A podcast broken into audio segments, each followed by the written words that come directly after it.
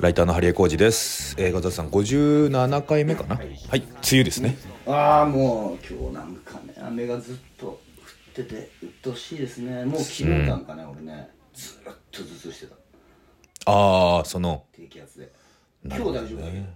降っちゃえば大丈夫なのか私未だに 気圧で頭が痛くなったことがないんで、なあマジで？はい、ちょっとわかんないです。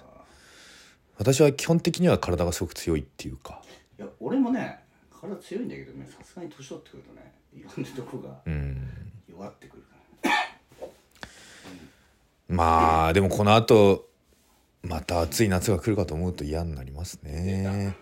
夏批判もう夏はいいことなんて。定期的に来る夏 いやもう早く夏になってほしいですよこんなジメジメして中途半端な季節よりはまあね。まあ。まあ。ということで。ここを引き伸ばす必要はないね。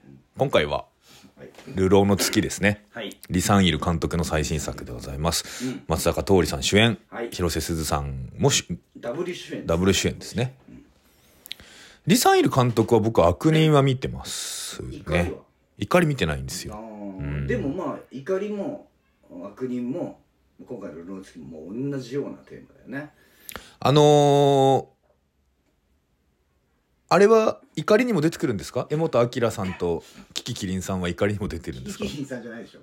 おだだから今回さ本当にまあそもそもですよ、はいはい。悪人の時点で江本明とキキキリンが類型的に使われすぎ問題っていうのがあって。悪人二人出てたな。出てますよ。でなんていうんですか？キキキンさんがいない今。そうあのだ男性版のキキキリンとして江本明が出てて 女性版の江本明としてキキキリンが出てたんですけどまあこセルフオマージュとしか思えないっていうかその悪人に対する。するセルフオマージュとして今回はねやっぱその娘さんの内田彩子さんが出てましたけど内田彩子さんがキキキリンすぎて本当笑っちゃったっていう。本当ね最初だ誰かと思ったの、うん。全然分からなかったけど。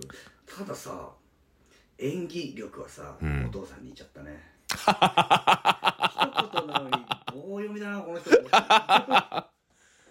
でもあの横顔のうん横顔の存在感っていうか。あのね何あの松坂桃李うん。を見つめる、うんあのなんていうの？正坂通りを見つめない顔なんですよ。そうそうそう。そう。あの嫌な感じのうん。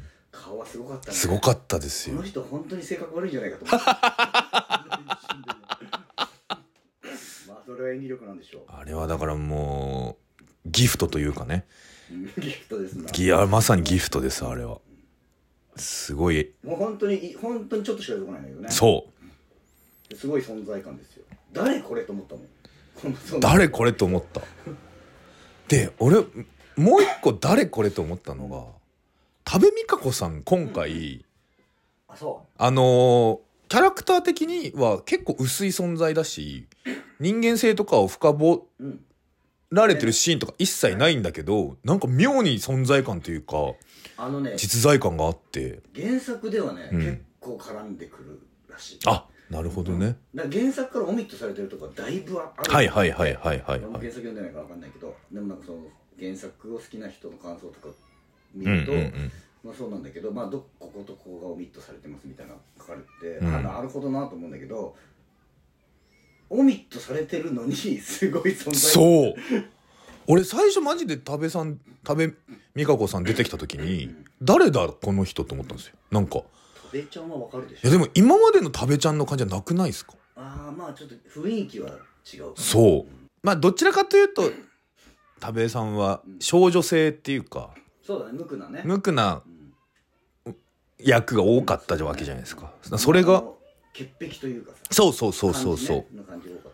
多かった。よね今回はもうなんか生活というか人生を全背負いしている感じの。だからなんていうの？その潔癖ある意味潔癖で、うんうんうんうん。うんそういうまっとうな人生を歩んできた人がその佐伯文っていう松坂桃李さんがやってる佐伯文を好きになっちゃったことによって人生狂った感がそう何も説明さないのに出てるよね。出てるんですよ。だから最後の別れる時とかもさすごい多分性格いい人なんだと思う、うん。だから精一杯の悪態というか。そうですね。うん。それが悲しいよね。人に対して怒りとか憎悪とかをむき出したことがなかったんだろうなみたいな。ね。で、ね、願わくばこんなことをせずにく幸せになってほしかったなって観客に思わせるような。そう 食べちゃん自身も私がなんでっていう。感じだろうねそうですね。そうだ多部さんすげえなっいてやだから本当にまあもちろん、うん。まあだからこう今回はその食べちゃんを含めた 4, 4人。そうですね。松坂桃李広瀬すず横浜流星。横浜流星この4人がメインなんだけどさこの3人だよねもうには。主にはね。そうそうそう。の3人はすごかったね。横浜流星さんなんてこんな好感度下がりませんかっていう。大丈夫ですかって。今度下がるために出てきたみたいな。下がるために出てきたみたいいいとこ一つもない役として出てきましたからね。あの演技うめえんだなっていうところうん。ないちゃんとあの物語に入り込んでみたら好きだった人も嫌いになって嫌いになっちゃうあんなマジで。でもすすごかったね。あのね何がすごかったって横浜流星さんがすごいなと思ったのは、うん。登場。あえー、っと最初の登場は？最初に登場あの広瀬すずと同棲してて。そう。あの家に帰ってきてね、ん。俺もすごい演技だしすごい素晴らしい演出だなと思ったのが枝豆をテーブルに置く枝豆の殻を。はいはい。じゃあしゃべなつまんでうん帰ってきてセリあのまだワイシャツのまんま、うん。夕飯に出てた枝豆をつまんで食でべるんだけど殻をそのままテーブルに置く。ね。で広瀬すずさんがね殻入れを出すんですけど殻入れを出してきてテーブルにもう置いてある殻を殻入れに入れるのは広瀬すずなんですそうなの。そう。もうなんていうか母性に甘えてる家父長制っていう。おーい家父長制っていうね。でさうん。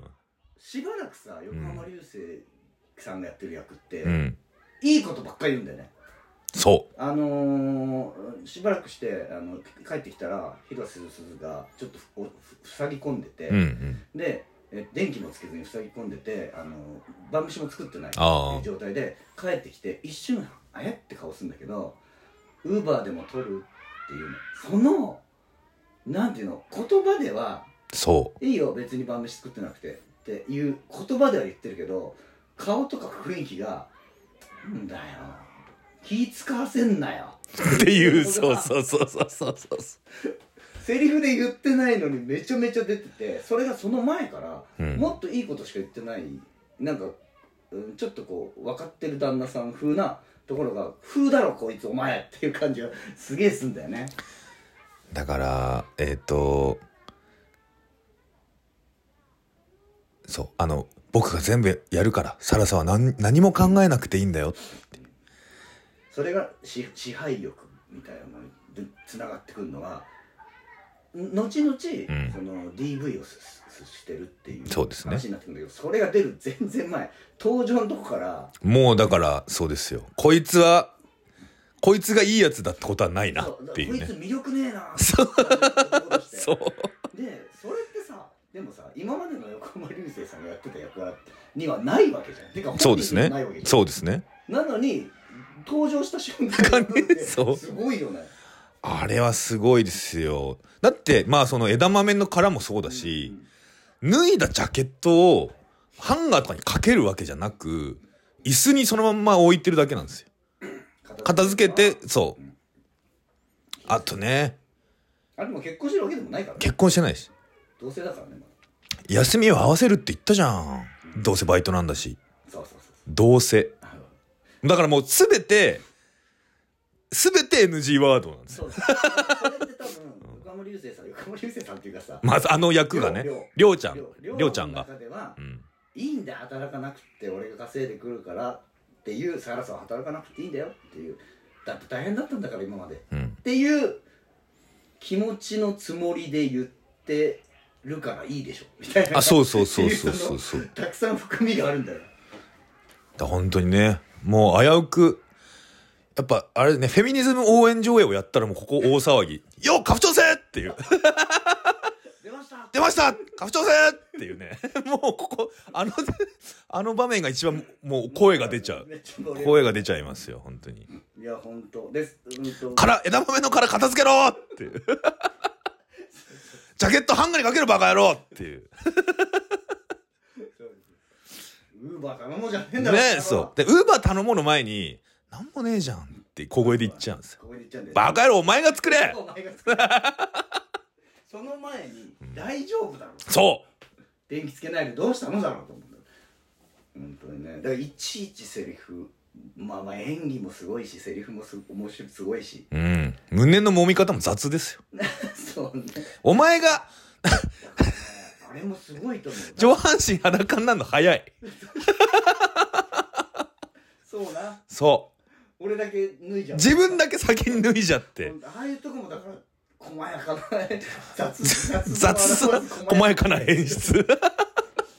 いやマジでいやいちいちすごかったなうん。横浜流星と杉瀬すずの絡みはいちいちすごかったすごかったですね。なんかそのセリフでは真逆のこと言ってんだけどちゃんと伝わるっていうかさそうそうそう。ちゃんとね、あのーあとやっぱ、りょうちゃんにね、りょうちゃんもいわゆる過去に、というか家族関係で抑圧されてきたんだなってことはわかる。捨てられてるし、りょうちゃんのお父さんもザ家父長制の人ですよ。田舎のしかもね。そんなもん気を使うんでよかみたいな。どうせ帰って畑つくんから、みたいな。よっここも、もうよっ家父長制シーンですけど、昭和ね。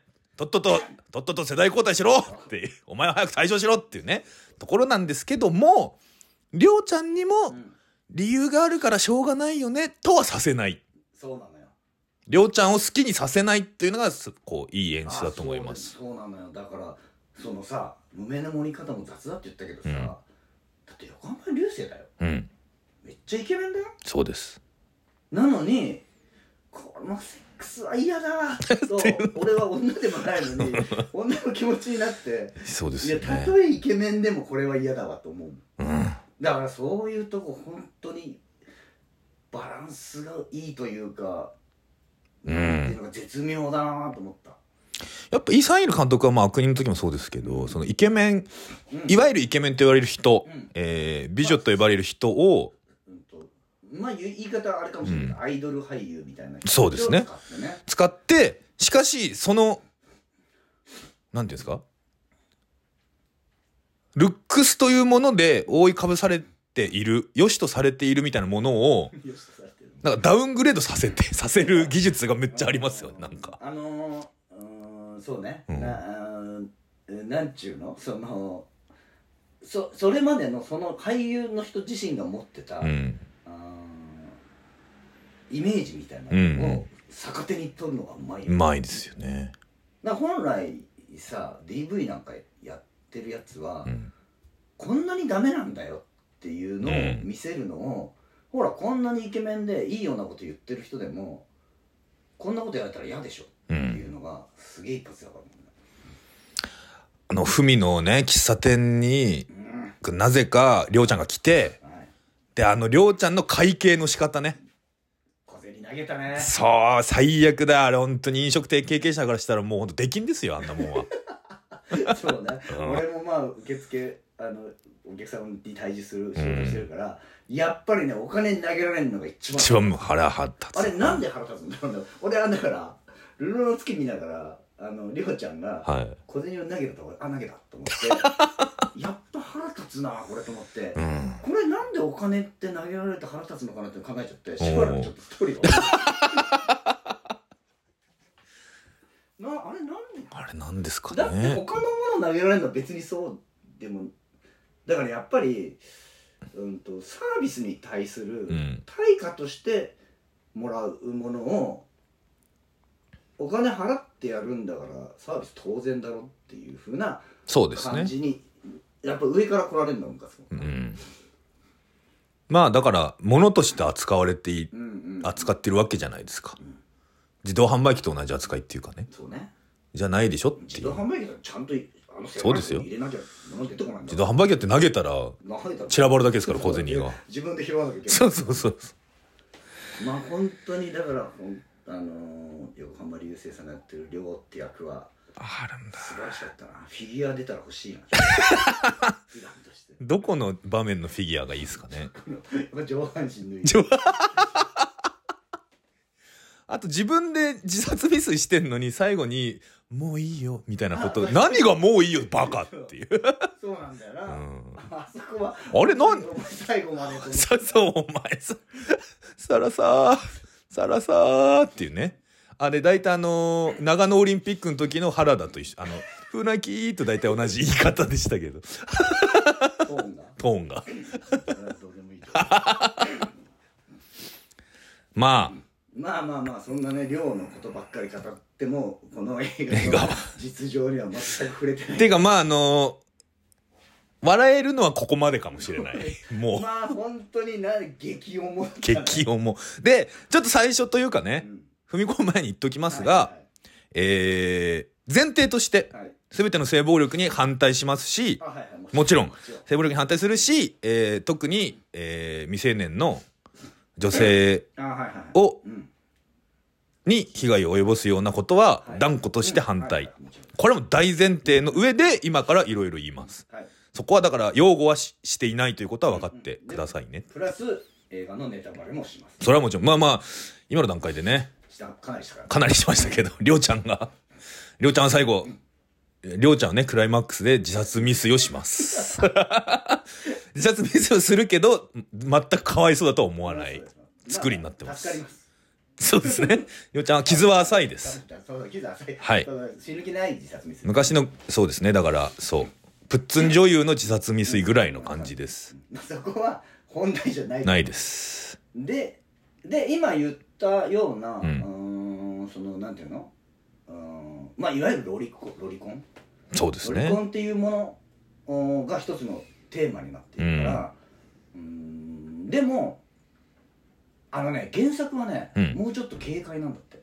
へえなるほどね。あのー、もともとが、うん。えー、BL うんを書いてた人でうんうんうんだから多分そういううう普通の恋愛じゃない形っていうものを、うんうんうんうん。多分すごく理解して分かってうん書いてるから、うんもうあのねもっとね、えー、とフミとサラサのがのこサラさん子供時代にうん。フミと一緒に過ごした生活みたいなのがもっとちゃんと描かれて、うんうんうん。であとフミがあ違うサラサがなんでサラサさこの映画の中だとさだいぶ前半はあのりょうちゃんとの生活が描かれるからさ、はいはいはい。あの重苦しい感じになってるけど、フミと再会してからはちょっと明るくなってだからあのー公園でハンバーガー食ってるシーン。ここで終わってくれって思って俺時計見たんですよ。全然だ。まだ1時間ある。うわ。こっからどこっからやめてくれ。サラサが幸せにななりそうじゃんこれで。っていうね。で、えー原作は時系列で描かれるから。ああそうなんですね。だからまずはフミとサラサの、うんとまあ楽しい。楽しい生活が描かれるあれは2人で過ごしてんのはどれぐらいの期間なんですかね？1週？2ヶ月。2ヶ月？でえっとちょっと描かれるじゃん。この映画の中でも。楽しい生ピザ活ピザ食ってね。で急に軽快な音楽が流れて。あ そうそうそうあそう。のリー・サイン監督が撮るにしては、うん。無理あるぞっていう感じの 楽しみな雰囲気の。ここでこんなに楽しそうにしたら絶対ここの後が大変だって分かっちゃう。逆にネタバレだよと思ってと薄いじゃないそのコラージュ的に。はいはい。だからまずは原作はあれが描かれてうん。しかも、えー、とサラサがなんでそんな、えー、と陽気なはいはい。性格に、強い性格になったのかっていうのも描かれるんだそれはなぜかというと両親が描かれて。うん。その両親の性格がだだいぶサラさんの性格にこう影響してるんだって。あそうなんだ。原作ではササラさんのそういう内面みたいなのももっと描かれるから割と軽快なタッチで,、うんうんうん。うんで進んでいくらしいのストーリーが。だってね私の知り合いがはい。女性なんですけどあのー、10歳ぐらいの娘さんがいるんですよ。うん。その娘さんも僕知り合いっていうか、まあ、知ってるんですけど家遊びに行ったりとかしてね。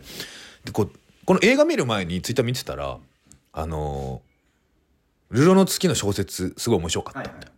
でなんか私が昼寝してる間に見たら娘がもう読み終わってた本読むの早って書いてあってでなんか娘娘にとってもすごく大事な本になったみたいで、何回も読み返して、その度に泣いてる、一緒に映画も見に行きたいなって書いてあって、あ、ルローの月ってそういう感じなんだと。で、なんか、予告見るとあれじゃないですか。その、引き裂かれた二人のう、んでなんか、それ、それでも、うんな社社会的な壁を越えて、だからロミオとジュリエットですよ。みたいな話かと思ってで「ルロン付きややりましょうか。このポッドキャストでやろうか」ってなった時に鹿島さんが先に見て激重だってきて「えっ?」ていうその LINE でねそう。一言一言。重。激重ってきてで私も見に行って 激重って思った時にえそんな 10, 10歳の娘に読まして大丈夫なんかこれはっていう。映画これ間に読まれちゃったじゃねえ。ないよっていう。隠せ隠せと思ったんですけど。でもなんかねだからもうちょっと多分ファンタジックな部分がうんうん。その二人の生活みたいな多分もうちょっとファンタジックあなるほどなるほどじゃないかなっていう。まあだからこそ最初の部分がファンタジックで軽快だからこそその後そう衝撃はあーっていうね。でも基本だからうんとううまいというかこの映画の作りうん。で、うんとこれでよかったんじゃないかなと思ううんうのは、んうんも今までのリ・サイル監督の映画の作りだったらもっと社会的な確かに。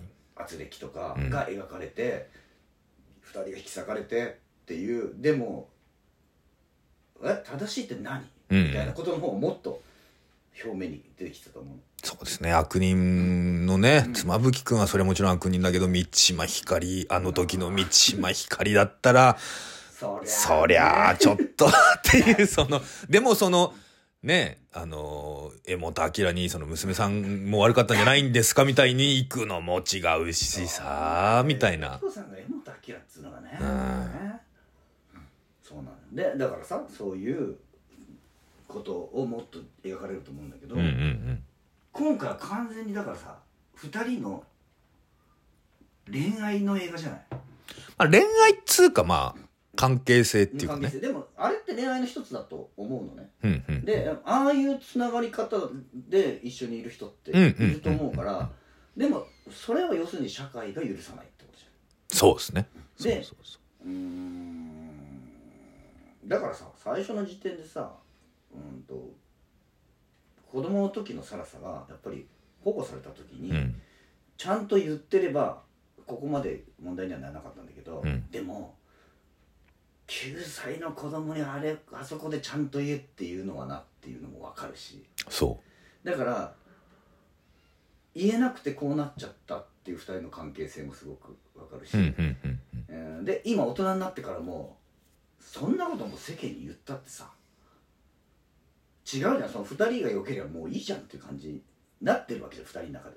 うんうんうん。今更世間になんでそんなこと言わなきゃいけないの？とも思うしだからそのその2人あくまで2人の、うん、心の通じ合いみたいなことをメインにしてて、うんうんうん。他のことは、まあ、そそれがメインだからそれが一番大切でっていう風な描き方になってるのがうまいなっていうかいいなと思って。うんうんうん。でなぜならもっと社会的な描かれ方しちゃうと多分衝撃的な内容だったなとは思うと思うけど見返さないと思ああなるほどね。うでもねこの2人の世界って描かれ方されるとまた見見何回か見たいなっていう気持ちになってそこだけだからだんだんさ排除してって他の問題排除してって、そこだけ見れ見れるというふうになるからだからあしかもさ扱ってる問題ってそのロリコンみたいなさ、うん。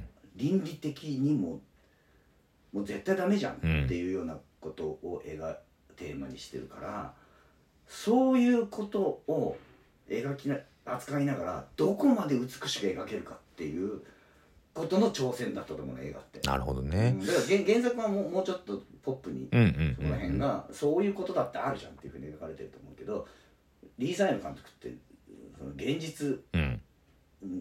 の中で現実の中で起こる正義とは何かとか、うん。悪とは何かみたいなことを描いてきてたからこのテーマを扱ってどんだけ美しく現実をちゃんと描きながらどんどこまでここで2人は美しく描けるかっていうことが挑戦だったと思うので、うんそこはねすごい絶妙にできてるなと。私が見終わった時に思ったのはこのもうちょっと社会に開かれててもいいのかなと思ったんですよ。二人が二人が。てか、二人の関係、二人が、二人がいいならいいよねっていう、すごいわかるんですけど、二人がいいならいいよねっていう結論になっちゃうと、閉じてるっていうか、なんかもう、もうちょっと開いて考えた方がいい問題じゃないこれと思って。だと思う。だから問題定義はしてる。そうそうそうそう。二人がいいならいいよね。にはなってないと思うの。あー、なるほどね。うん、もう仕方ないじゃんこれ。うんうんうんでも二人は一緒にいたいんだから。てか、うん。二人は一緒にいないと生きていけないんだうん。から、うんうんうん。二人が一緒に生きていくにはその「流浪の月」っていうタイトル通りに見つかったら違うとこへうん。見つかったら違うともうそれしかないじゃん。でも二人で入れるんだったらそれでもいいじゃん。っていううんこと。だから、うん、二人が良ければそれでいいじゃなくて問題はこの二人をどうするのっていうこと。そうですね。うん。それはそだからやっぱりうんとね最近多いそのパラサイトとかもう。うそうんだし。あの家族を思う時みたいうんな、うんうん。この現象この現象ってが起こってるのってやっぱり周りの社会うん。社会が問題あんだよっていうことは言ってんそうですね。だって思ったもん私、だって、ロリコンって言われるね、人選んでロリコンになってるわけじゃないわけじゃないですか。そこそう。だってある種病気みたいなもんだからある種ね。ある種ねうんだって、大人の女の人が全然しょ好きになれない。で自分だってそれじゃまずいと思って悩んだりしてるわけじゃん。で、うん、と年の若い女の子女の子が好き、子供の子女の子が好き。まあ男の子が好きっていうのもあるかもしれないし、それってでもどうしようもない。こういう人が好きっていうのとな何が違うのとは思うんだよね。うん。だから、そうなんですよ。だから、みんな、いわゆるね、あのー恋愛対象みたいなものの好みってあるわけじゃないですか。年上が好きとか、こういう顔が好き。年上好きは問題にならないよね、そうなんですよ。私、だどっちかっていうと私年上好きで。はいで、その、なんていうんですか？ここの分類もどうかと思うけど、S か M かで言うと M みたいな。だその年上好きで M だと、犯罪を犯す可能性がかなり少ない確。かに確かにそう。うんそれはだから問題ないよねだからこれむっちゃラッキーだなと思って。自分の性的思考がそう犯罪を犯す傾向に少ない方でよかったよかったなっていう。で、でもそれって自分で選び取ったわけじゃなくてそう、なんだよねないろんな影響があある中で、たまたま、こう辞任した時にはそうなっていったっていうだけだから。だからたた例えば世界が、今この世界じゃなかったら、うん。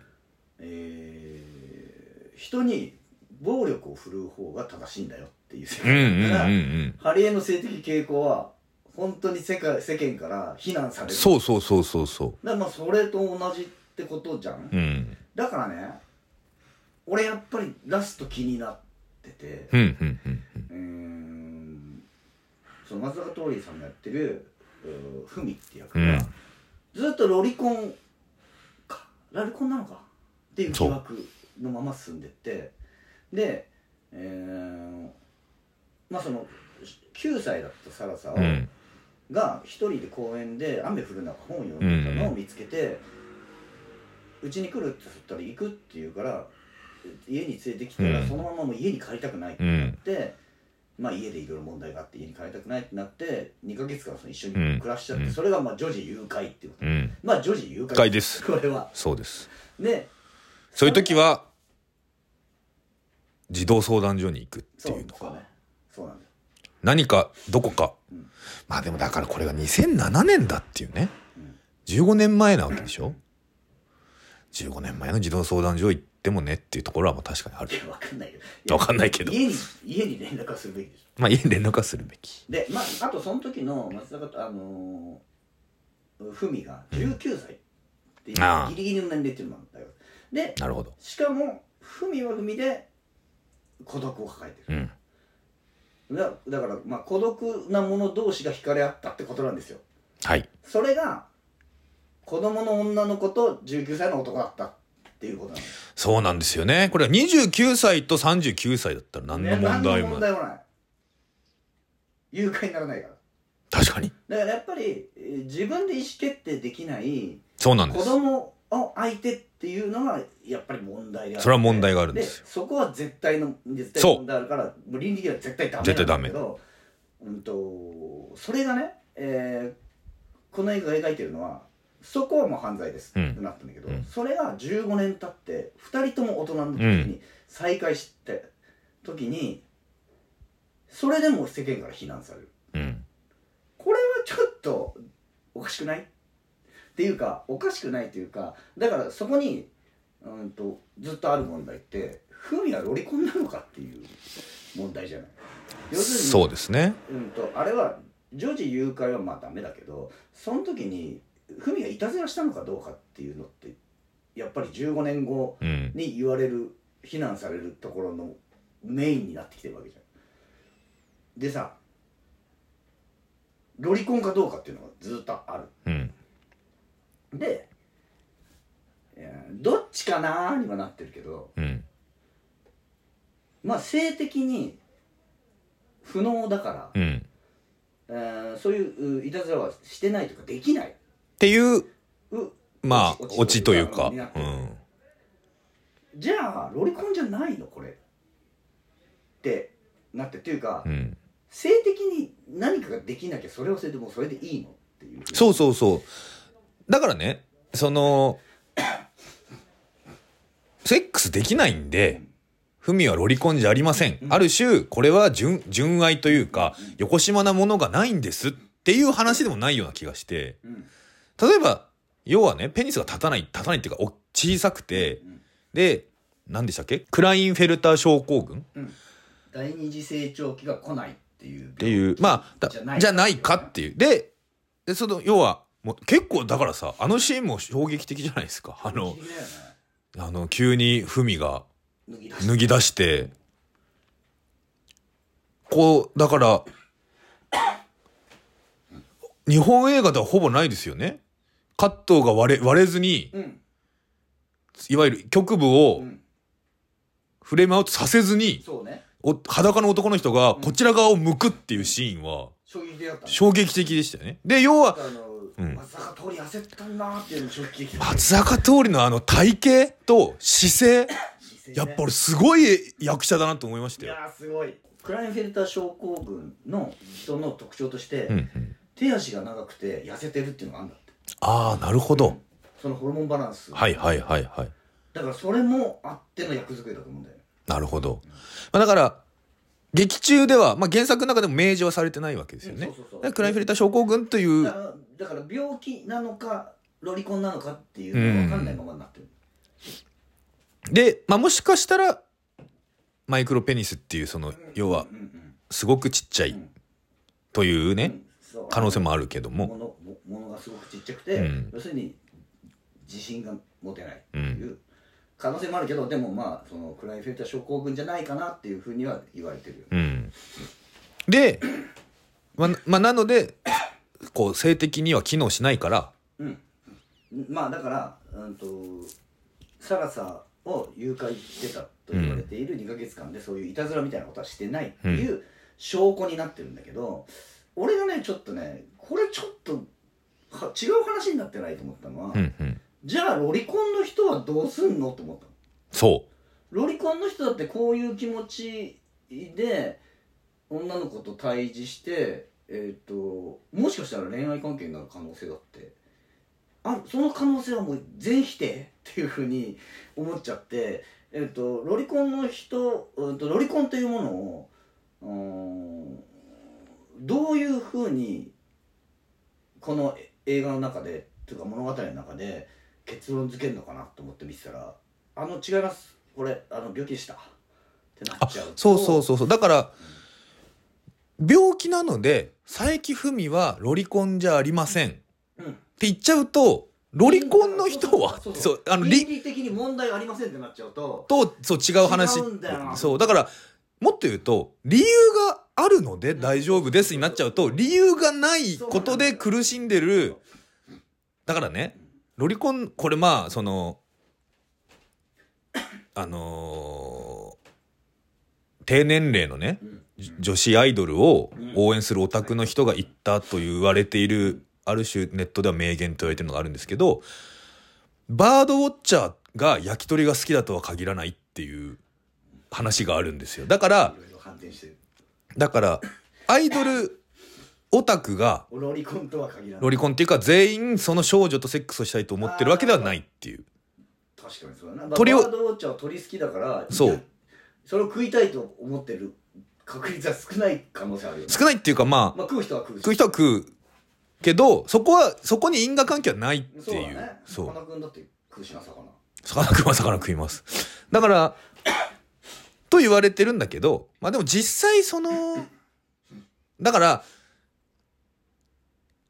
いわゆるね、こう鍵カッコつけますけど、いわゆる普通の人と呼ばれている人が、おと男性が性的対象だからといって女性をレイプするっていうのは、ごく一握りしかいないのと同じように、まあ、性犯罪はいろいろありますけど、でも性犯罪を犯さ、犯さない人の方が多いのと同じように、えー、小児性愛者だからといって、全員が性犯罪予備軍だとは限らない。そというか、理性を保ってる人のが多い。う多い。と思う。で、そうだよね。だってその潜在的にロリコンの気質を持ってる人っていうのは多分いると思うから、うん。たくさんいると思うから。それでえー、よくよくで、うん。そこのとこどうなんだろうなと思っててそこの結論のところどうなんだろう。まあまあぼかしてはいる。そうですね。どっちにも取れるようにしてて。でさらに思い出してみたら後から出てくる映画の後半出てくる回想シーンでふみとサラサが一緒に生活している中でえーっとケチャップをね。うん。で唇についたケチャップを指で取ってあげるシーンで、ちょっと官能的な雰囲気が流れて、うん。ふみが「あごめん」って言ってやめるんだけどあれはだから性的な興味を持っていたっていう表現なんだろうなと思ってじゃあそうですね。そうですねだ。からでもうんと病気でできないからっうん。ていうことになっちゃうとなんかちょっとそうあのロリコンの人だってそこをちゃんとせ抑制して接してる人だっていると思うんだよなと思ってで、もっと言うと、性的なことをしていないからといってう、んいいわけじゃないと思うんですよ。ふみも自分のコンプレックスを、コンプレックスがあって、成人女性とうまく接することができないとするならば、それを埋めるために、自身のコンプレックスを埋めるために、ちっちゃいね、ちっちゃくてしかも、あのー家庭に問題があるサラサを、2ヶ月間自分に付き合わせているわけじゃないですか。それって、セックスをしてないからといって、うんでも自分の欲望にある種付き合わせてる、しかも自由意志がまだちゃんと認定されてない年齢の人を付き合わせてるっていう時点で、犯罪的といえば犯罪的だと思うんですよね。そうそ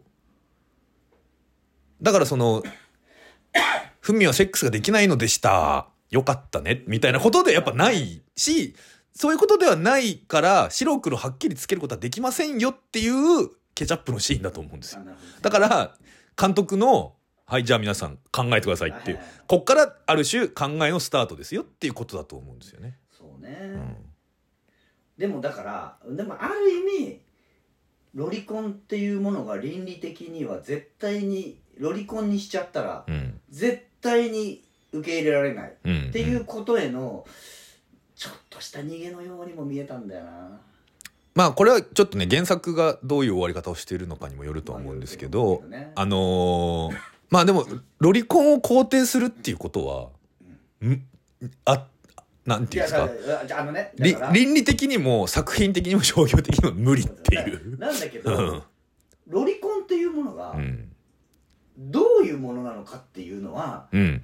俺らわかんないじゃない。わかんない。わかんないし、やっぱロリコンを、ロリコンっていう大掴みなもので表現しちゃやっぱいけないっていうことだと思うんですよね。うんうんうんまあそうそれぞれ違う人に違う。だからその、あのーじゃあ今日はロリコンの人ってどういう生活をしてるのかを勉強するために、流浪の月を見てみましょうじゃないんだよっていうことじゃないですか。これはだからあの佐伯文と金井サラサっていう二人にとっての場合でえっ、とだからもっと違うねロリコンの本当のサイコキラーが女の子を襲ってそれを止めるみたいなサイコスリラーがあったとしたらでもそれがいやロリコンってそんなことしないですよってことことはないと思うんですよ。そういう人も多分いるしじ実際現実にそういう確かにそうそういうことで被害に遭ってる女の女それもいる。うんいるしあのほらドキュメンタリーの SNS とかを見るとあはいはい実際にこういう被害がやっぱある。SNS もな。そう。で、SNS とかに描かれてるのは、実はこういうところで、あの、未成年の女の子に声をかけるのは、ロリコンじゃない人が多いっていう。そうねそう、あの描かれてたっていうかそうそういうそう、そういうじ事実になってた。だからそういう、実はそういう小児性愛者じゃない男が、自分の支配が及びやすい相手として未成年を選んでいるっていうこととかもあある。だからいろん、だから本当にもういろんなことがありますよねっていう。うんとこの映画2時間半あるじうん。ゃん2時間半の長さがあって俺は全然叱るべきだな。うんうんうんだから要するに、えーこういう事件がありました、うん。うん。うんと15年前に9歳の女の子を19歳の大学生が家に誘って2ヶ月まあ言ってみれば監禁していました。そうですね。軟禁状態か、うん。にしていました。でこれは女児誘拐です。でしかもこの男はどうもロリコンらしい。っていうふうな、えー事件の概要だけを俺らが聞いたらそりゃひでえな。って思いますよ。あの、冒頭のね、サラサがバイトしてるファミレスの高校生、ああね。全員試験すればいいんだよ、ロリコンとかさ。っていう、その、で、でも俺らも言うと思言うと思う。うう、ん。こいつひどいねっていう。こいつどうなってんのか今どうなってんのかなと考えるしなるじゃん。でそういう事件がありました。ロリコンって倫理的にも社会的にも抹殺すべきですよねうん。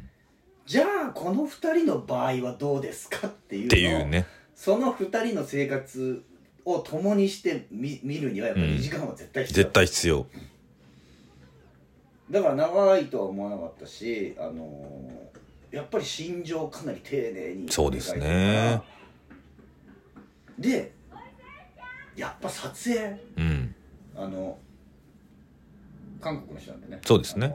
パラサイトとか、うん。あのバーニングとか。ああ、なんかバーニングに通ずる湖のシーンとかね。夕焼けのシーンとかうん。ねバーニングでもすごい幻想的なそうですね。風景のシーンがあったけど、うん。それに通じるすごいあの実存感のある美しさそうですね。昨日とは違う明後日が見えてきてとても良い気分で眠ることができた